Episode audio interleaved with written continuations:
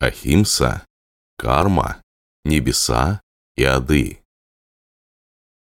У каждого из нас, кроме Дживан Мукт, есть свой персональный кармический счет, личный баланс кармы. Это соотношение света и тьмы в нашей душе, заслуг, пунья и грехов, папас, хороших и плохих впечатлений, отпечатков, воспоминаний. Именно этот баланс ведет нашу душу к новой судьбе, к новым мирам, новому телу в следующей жизни, а не то, что мы только думаем и желаем себе. И этот баланс надо постоянно улучшать, чтобы не страдать, а идти к счастью. Для этого надо как минимум не делать грехов и совершать добро, накапливать хорошие поступки, заслуги. Следуя пути Ахимсы, мы улучшаем свою карму, создаем причины для рождения в хороших мирах. Не следуя Ахимсе, ухудшаем, создаем причины для рождения в нижних мирах. Здесь все просто.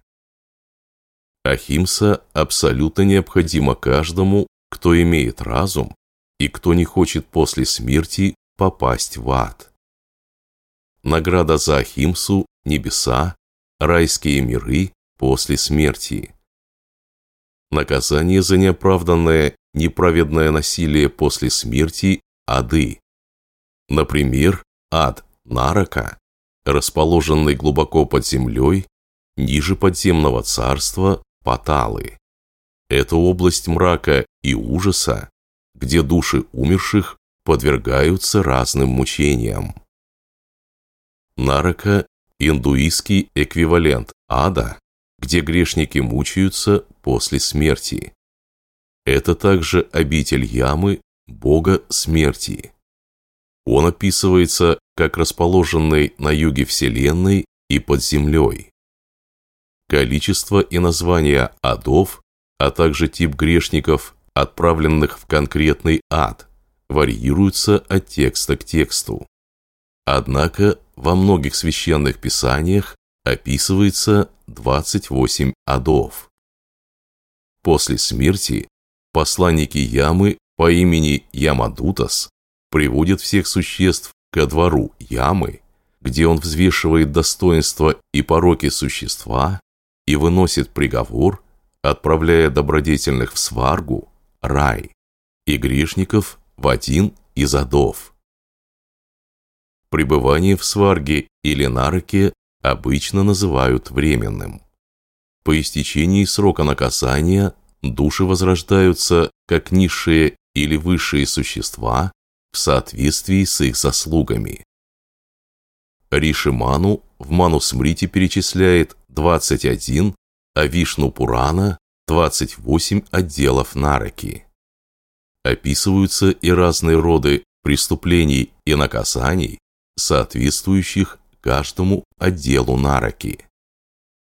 Ад существует для того, чтобы умершие могли искупить свои проступки, грехи и прегрешения.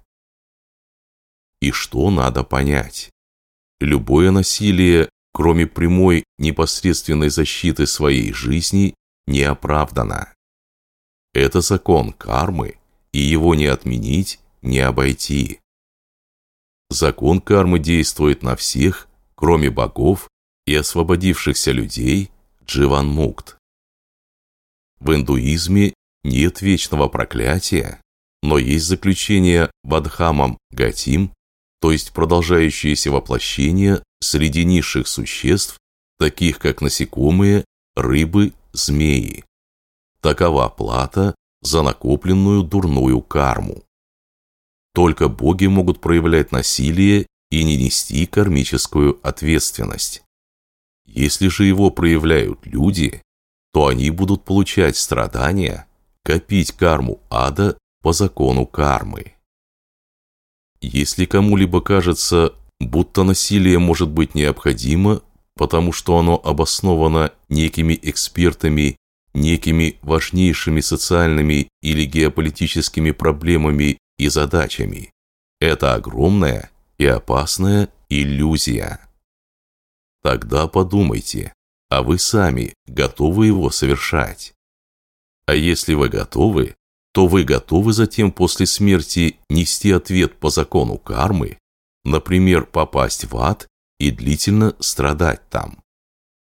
И там в аду вам будет все равно, что именно вас привело к насилию, какие аргументы, какие геополитические причины, что говорили пропагандисты в телевизоре, эксперты и так далее.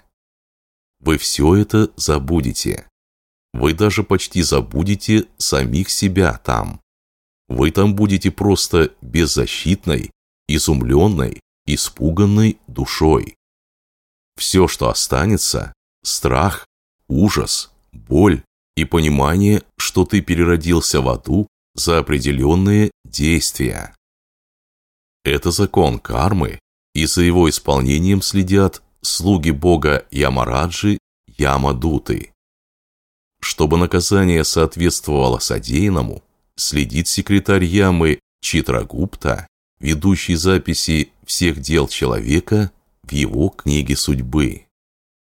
Читрагупта, если нужно, обращается за дополнительной уточняющей информацией к духам, Шраванам и их супругам Шравани, которые живут в домах и повсюду, они все слышат и видят.